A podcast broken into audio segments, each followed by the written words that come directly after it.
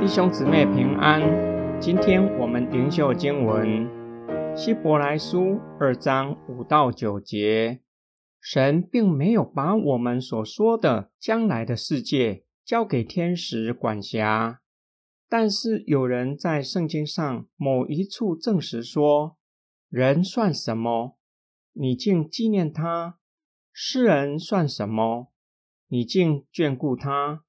你使他暂时成了比天使卑微，却赐给他荣耀尊贵做冠冕，使万物都伏在他的脚下。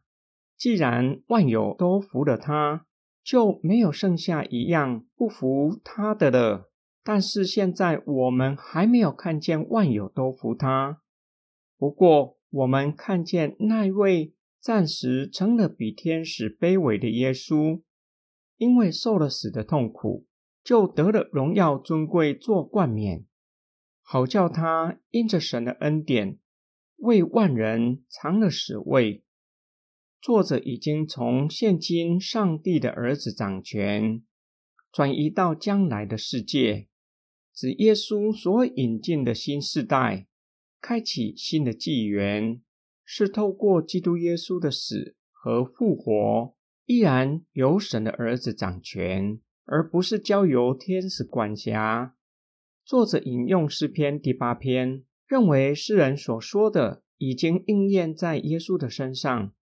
这首诗原是指示人说的，世人原是上帝以他的形象和样式造的，是尊贵的。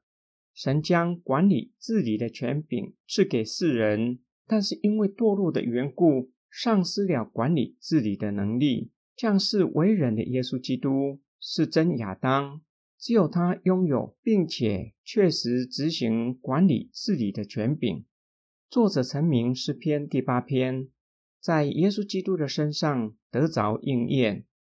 暂时比天使卑微，指基督道成肉身，赐给他荣耀尊贵做冠冕，指耶稣基督受死。复活升天，被赋予管理治理万有的荣耀和权柄，叫万有都伏在基督的脚下。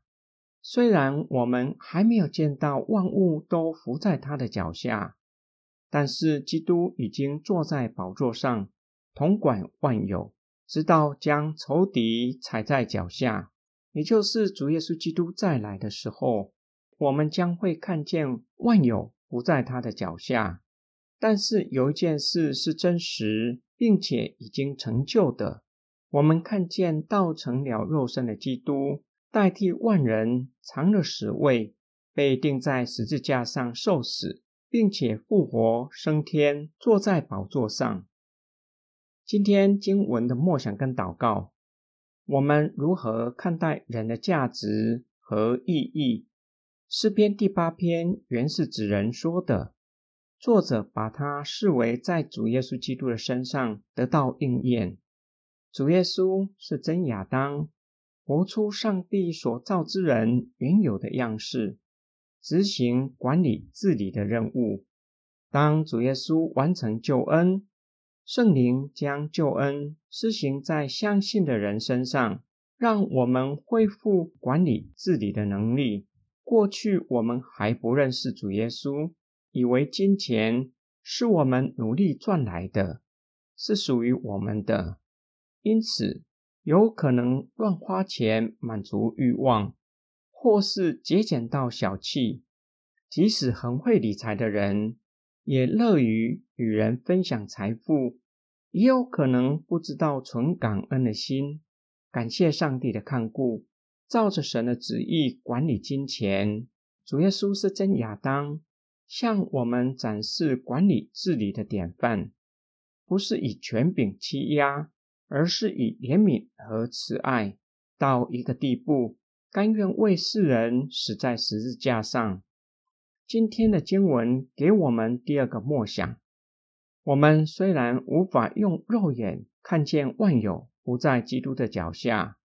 因为我们很容易看到不法、罪恶的事，时常看到不公义的事，让我们感到愤怒，也有可能连我们也是受害者，或是加害别人的人。然而，有一件事实是永不改变，就是主耶稣基督被钉在十字架上受死、埋葬、复活。这样的事实向我们证实，耶稣基督已经坐在宝座上，执掌权柄。当我们遇到不如意的事，遇到不公平的待遇，虽然让我们感到沮丧、愤怒，但是沮丧不要过久，像失去盼望的人，也不要愤怒过分，想要靠自己的力量取得公道，却是可以将所遇见的不如意和不公平的待遇带到施恩座前，请求主耶稣安慰我们，为我们伸冤。相信主耶稣会为我们在沙漠开江河。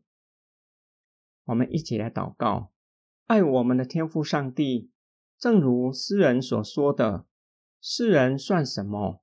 你竟纪念，竟眷顾，甚至为了被最狭制的世人，让你的爱子上了十字架，完成救赎的恩典，让我们恢复做人的尊严。”和荣耀，使我们可以照着上帝的旨意管理治理你所交托我们的。让我们学习做管家的职分，管理治理你所交托我们的。让我们透过手所经营的荣耀你的名。我们奉主耶稣基督的圣名祷告，阿门。我要。